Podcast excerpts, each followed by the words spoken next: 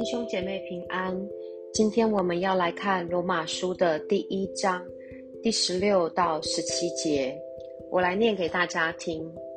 我不以福音为耻，这福音本是神的大能，要救一切相信的，先是犹太人，后是希腊人，因为神的意正在这福音上显明出来。这意是本于信，以至于信。如经上所记，一人必因信得生。阿门。我们在上一段的时候分享到，保罗形容自己是欠了福音的债的。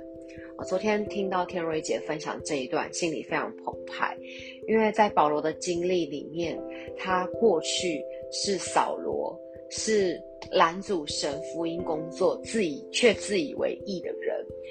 而在这个样的扫罗，他却被神的恩典所得着，神给了他一个全然不同的经历，叫他从一个抵挡神的人，而被呼召成为一个神的使徒。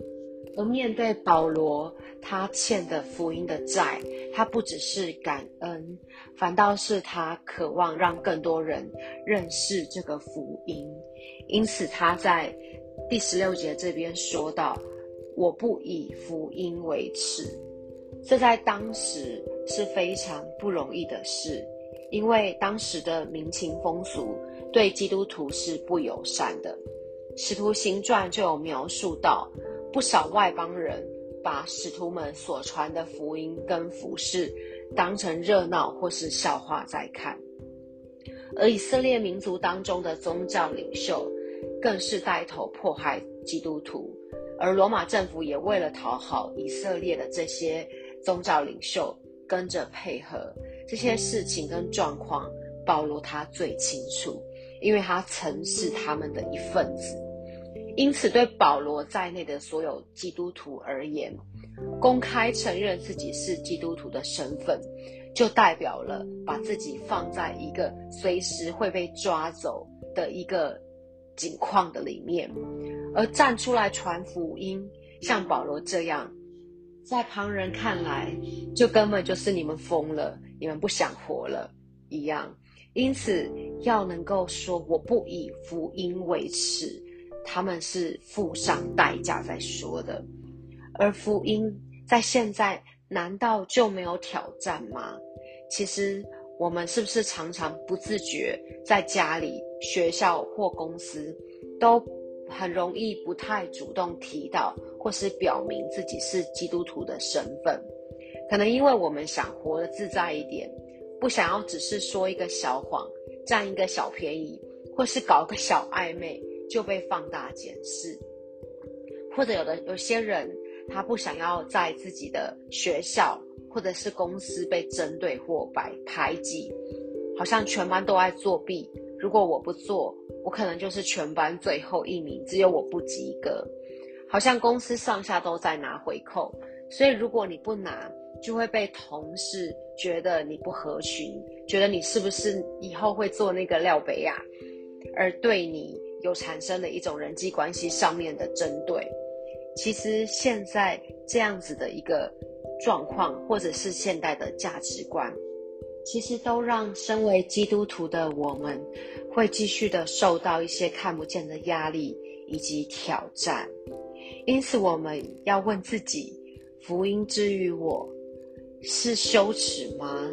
还是更糟糕的是，我们让福音蒙羞了呢？也就是说，如果我们的说话、为人，或是我们活的样子没有办法让身边的人认出我们属于主，觉得我们和世界的人有不一样。其实这也已经是让福音蒙羞了。而保罗到底为什么他能够不断的不以福音为耻，而以福音为荣呢？这是有原因的。在接下来，保罗就继续来分享。第一个，就是因为他不断在经历福音本是神的大能。是的，福音是神的大能，不是某某人的能力。那些信人的能力，可能像是有人信贾伯斯、郭台铭、紫衣法师，或是更久以前的什么宋七力等等。人有能力，但再有能力也是有限的，离不开生老病死的律，也离不开自我中心的问题。但我们所信的福音是神的大能，从神而来，而且福音包含了神的属性，并且会带出神的作为。举例来说，像是神的其中一个属性是得胜的元帅，而我们在信福音的这一生中，都不断的在经历反败为胜的过程。我们的教会就常常听到有人分享。失业后怎么样？因着福音找到出路，找到新的事业。有人过去情感破碎的，被福音得着之后，被帮助辅导，能够建立一个美满的家庭。那也有很多不会做人的人，在得着福音之后，重新学会做人。这些都是反败为胜的福音见证。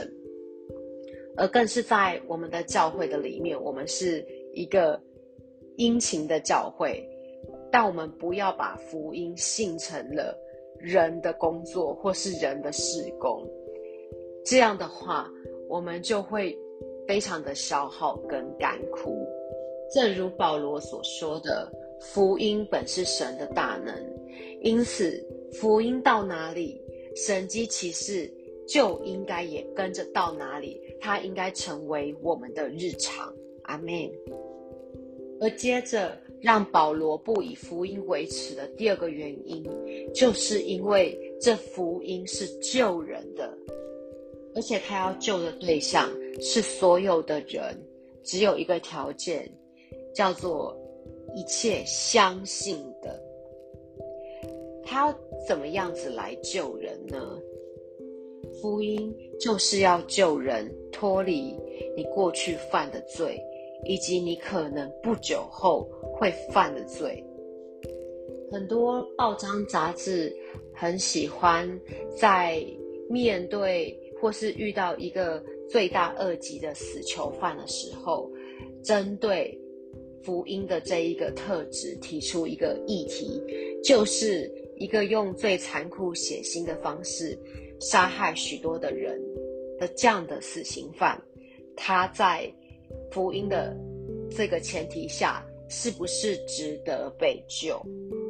这个问题我不正面回答大家，让大家思考一下。但我跟大家分享一个例子，就是我大概前年的时候有去花莲一个叫铁粪部落的地方做设计服务。在那里，我做的主题叫做潘世光神父纪念馆。他是一个已经呃在前几年去世的一个法国籍的神父。他在台湾的部落偏乡里面服务那边的原住民们超过六十几年。他在当地做了哪些事情呢？第一个是原住民。以前只会打猎，不会耕种的技术，也没有自己的田地，因此他变卖了他在法国的家产，买了当地许多的土地，无偿的借给原住民来耕种，并且教他们最新的耕种的方法。大家也知道，原住民在以前常常是今朝有酒今朝醉的一个生活模式。所以有多少钱就花多少钱，常常呃三餐不济，或是常呃是月光族的前辈。可是神父们看见了这个问题，就从国外学习了一个呃公益的储蓄互助社的营运规模，并且在当地开办了这个储蓄社，用非常低价的那个借款的利息。非常高价的储蓄的利息，鼓励原住民们开始储蓄，能够存留产业做规划，并且他也编纂了阿美族语的字典，也编纂了阿美族翻法文的圣经，以及法文翻阿美族语的圣经，因为他要预备让后续来到台湾的法国宣教士能够继续接手他的工作。我们看到这一个呃非常慈祥而且非常有声望的这位潘世光神父。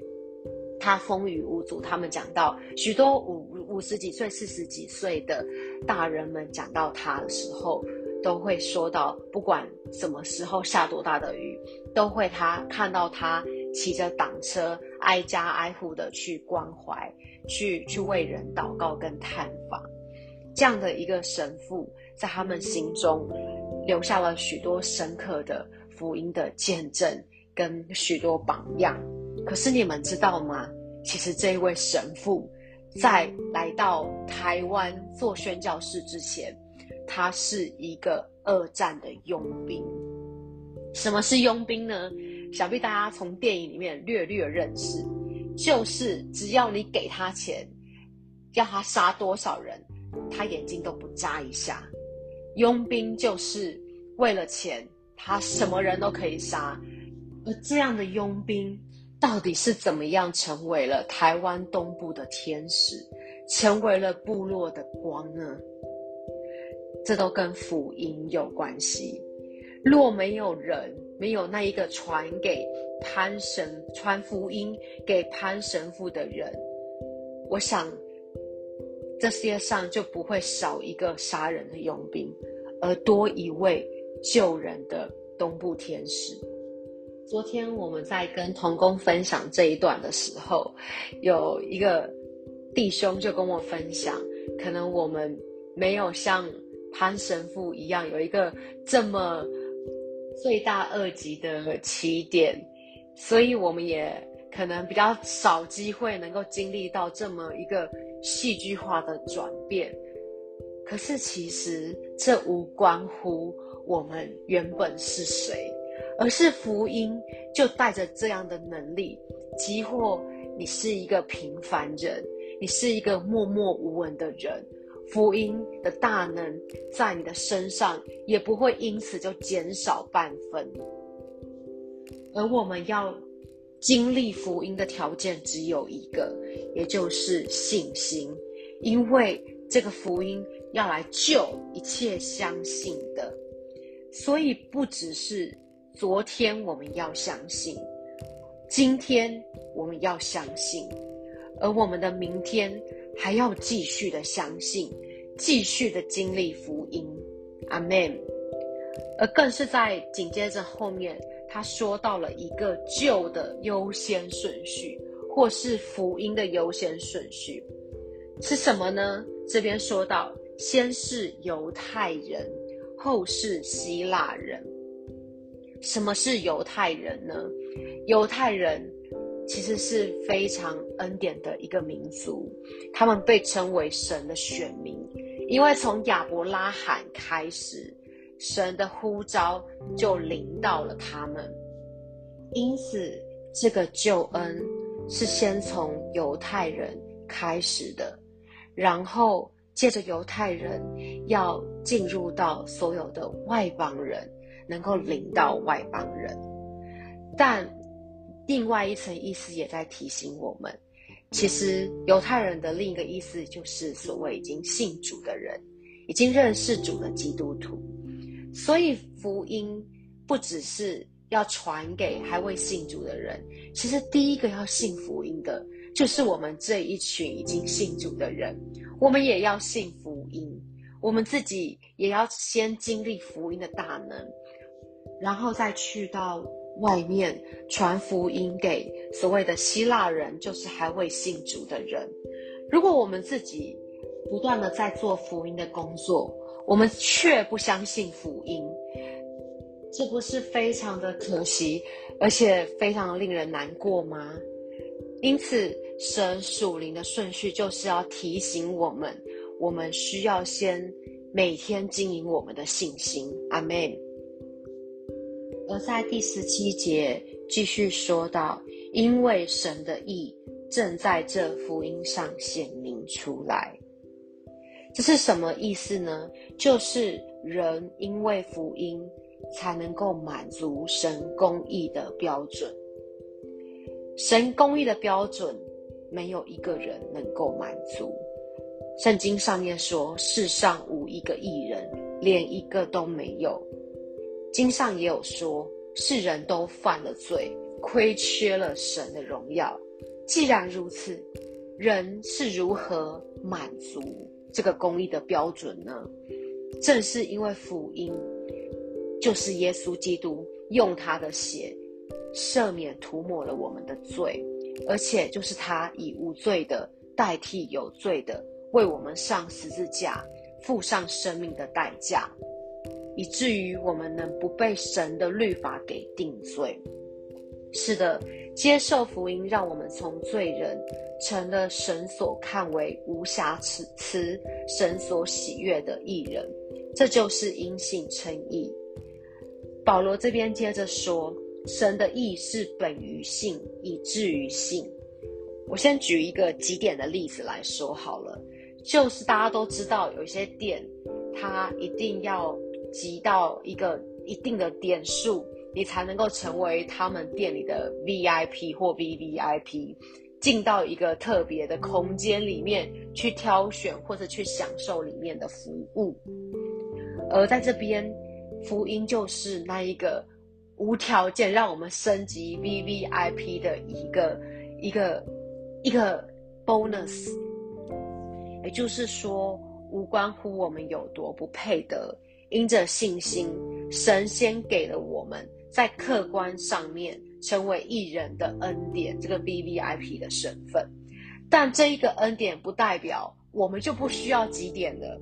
好，这一个恩典是为了让我们能够继续借着信福音，往成为扎扎实实有基督生命的样式前进，学习在这过程当中。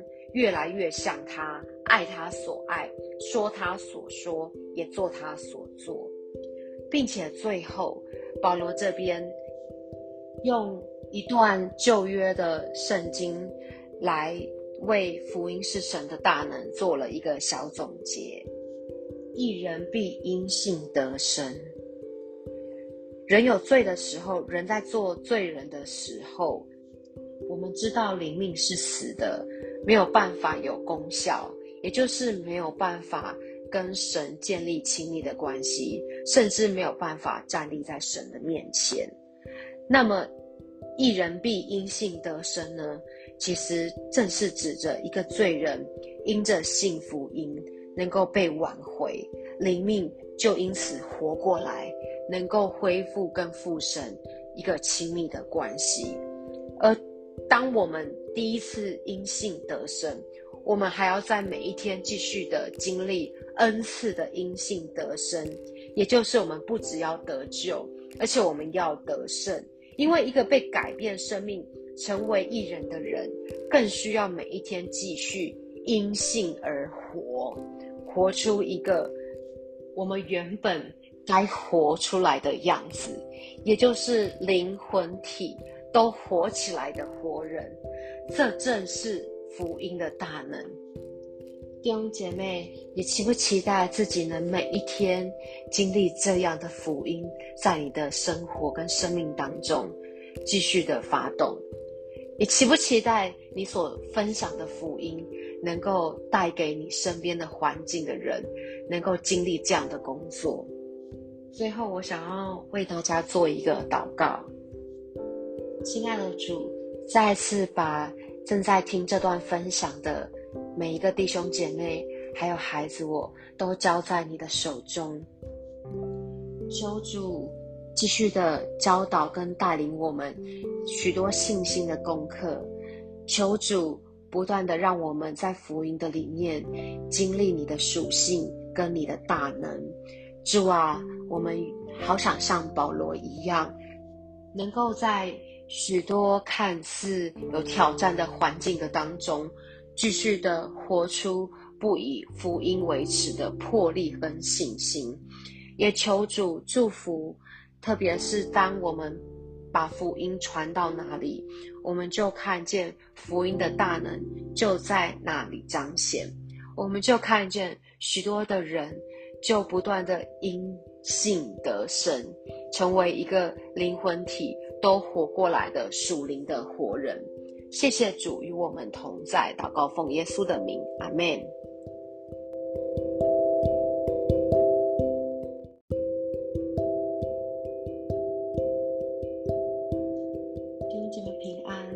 今天我们要分享的是罗马书的第一章二十四节到二十五节。这边我念给大家听。所以神任凭他们逞着心里的情欲，行污秽的事，以致彼此玷入自己的身体。他们将神的真实变为虚谎，去敬拜侍奉受造之物，不敬奉那造物的主。主乃是可称颂的，直到永远。阿门。我们这边看到，这边说前面一开头讲到了，所以，所以我们呼应前面的因为的话，我们可以看前面的第十八节到二十二节，这边发生了什么事情呢？其实前面就是在讲，人即或在还不认识这位神是谁的时候。其实就已经因着神原先就放在人心灵里面的宗教性跟良知，在心灵的深处其实是知道有神的，有神特别会对人不虔不义这样的状况而愤怒，是因为人这样的人明明知道有神了。却不愿意谦卑下来寻求神，反倒是自以为聪明的靠自己想要来定义神，甚至是创造神，也就是把花鸟树木、把一些英雄人物或是伟人变成神，而人不惜做出这种藐视真神的行径，追根究底，事实上还是因为人自己想要当神。而在这一段的二十四、二十五节里面，就是要来讲，那么神他会如何看待跟处理这样不虔不义的人的一些行径呢？这边一开头讲到，所以神会任凭他们。我们看到，其实人听到“任凭”两个字的时候，可能第一排的反应都是松了一口气。甚至会觉得好像蛮好的嘛，蛮自由的，因为人其实都不喜欢被约束跟管教。但是其实我们都知道，管教其实是因为在乎跟爱。所谓的爱之深则之切，有如果有一个特别对徒弟或者是学生有期待的老师，他们通常。管教就会比较严格，更况是父母对自己的孩子。而神刚开始看到人走错路的时候，其实是会出手管教的。神的管教正是因着神的慈爱，能够被神修剪，其实就代表了神继续的给人改变的机会跟空间。所以，如果神不愿意管教了，就是这里说的任凭，意思就是随便你啦，意思就是你已经被宣判放弃治疗了。而针对不虔不义、藐视神的人，神是会任凭他们继续犯罪的，因为这样的人其实也就是放弃了自己能够悔改的机会。而这样的人，在他们身上也有一种记号。今天要讲的这个记号，就是污秽以及混乱。这边接下来我们看到这边说到，神任凭他们逞着心里的情欲，行污秽的事。所以，一个不虔不义的人，他们没有神，他们不把神当神看，就会把自己当神，就会把自己的肉体跟情欲。当成是他们的一个指标，所以他们就会跟着情欲走，也就是他们会放大自己对肉体感官刺激跟满足欲望的追求。而当一个这样的人，他心里没有尺度，而且他们完全两手一摊，没有拦阻的被情欲驱动，当然就会做污秽的事。什么是污秽呢？从他的反义来看，就是圣洁。所以行污秽，就是做不圣洁、不合乎真理的事，就好比是犯罪、好吃懒做、婚约外的性行为、暴力、被虐，或者是毒品等等。而当时保罗在的哥林多，当地人常常去到一些偶像的庙宇祭拜的时候，他们为了追求更强大的力量。跟更丰盛的一个运势，他们会和当地庙里的神迹发生关系，这就是当时他修行污秽的事的一个背景。而这样子的事情，其实会带来一个结果，就是他们会玷入了身体。这件事情在神看来是非常严重的，因为我们的身体。都是照着神的形象样式所造，所以当我们玷入自己的身体的时候，就是伤害神的形象，就是一种对神的侮辱。而身体也是神的殿，就是神他命定要跟我们一起同在的地方，他要来充满的地方。所以当我们玷入身体，其实就是伤害与神的关系。而在第二十五节接着看到，这边说他们将神的真实变为虚谎，去敬拜侍奉受造之物，不敬奉那造物的主。更是说到，当一个不虔不义的人，他们里面会真假不分，会把真神当作假的，而把假的神当作是真的，而生命当中。也会因此充斥许多真假不分的状况，像是因为想要得着人的羡慕跟崇拜，有很多的人会用谎言去装饰或是去掩盖他们真实的生活，其实这都是把真实变为虚谎的一个混乱的状况。而且紧接着这边说到会转离神去敬拜侍奉受造之物。这是什么意思呢？就是指人不敬拜创造的那一位主，不去服侍他就算了，还会去敬拜跟服侍那一些被神所造的花鸟树木或是人物，也就是所谓的偶像崇拜。而这到底有多严重呢？我们用一个例子来。讲好了，就是最近在新闻上面常会看到，就是有一些父母因为疼爱孩子的关系，虽然家里的家境没有那么好，他们仍旧就是买了很好的手机或游戏机给他们的孩子，而他们的孩子因为过度沉溺于手机，甚至会为了要玩手机，呃，对父母非常的不尊敬。甚至会拳打脚踢。本来其实是因为爸爸爱儿子的缘故，所以买了一个好东西给他，但儿子反倒爱这个东西胜过爱父母。这不就是发生在这一段所讲的事情吗？本来神创造人是因为爱的缘故，而人不用敬拜来回应神的爱，反倒爱。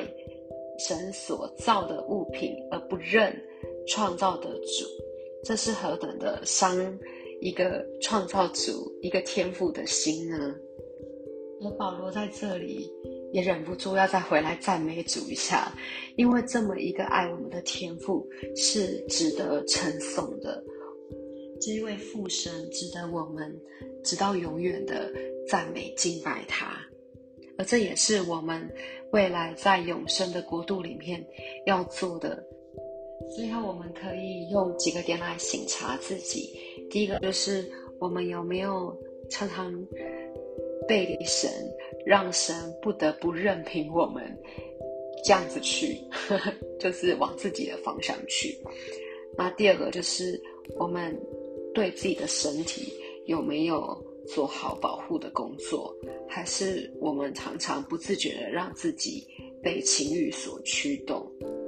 那最后一个就是我们有没有常常让我们的心灵混乱，不把真的当真的，反倒是把假的当作是真的？我们有没有？不把神的荣耀归给他，甚至是我们不把神当得的敬拜归给他，而把我们的敬拜归给了其他的东西。那最后，我来带大家一起做一个祷告。亲爱的天父，再次把我们的心灵跟身体再次的交给你。主啊，我求你继续让我们在你的恩典里面受你的管教跟修剪。不要放弃我们，也不要任凭我们被自己的肉体跟情欲所驱动。主要更是求主常常让我们回到主啊真理的里面，能够被光照跟提醒，主我们做自己的人。主要常常能够来到你面前，主要来遇见你跟敬拜你。我们更向主求，让我们敬拜那当敬拜的主。主啊，不叫我们常不自觉的。主啊，把我们的时间，把我们的心跟思想拿去敬拜其他的主啊虚妄的虚空的事情。主啊，教我们分辨何谓真实，何谓虚谎。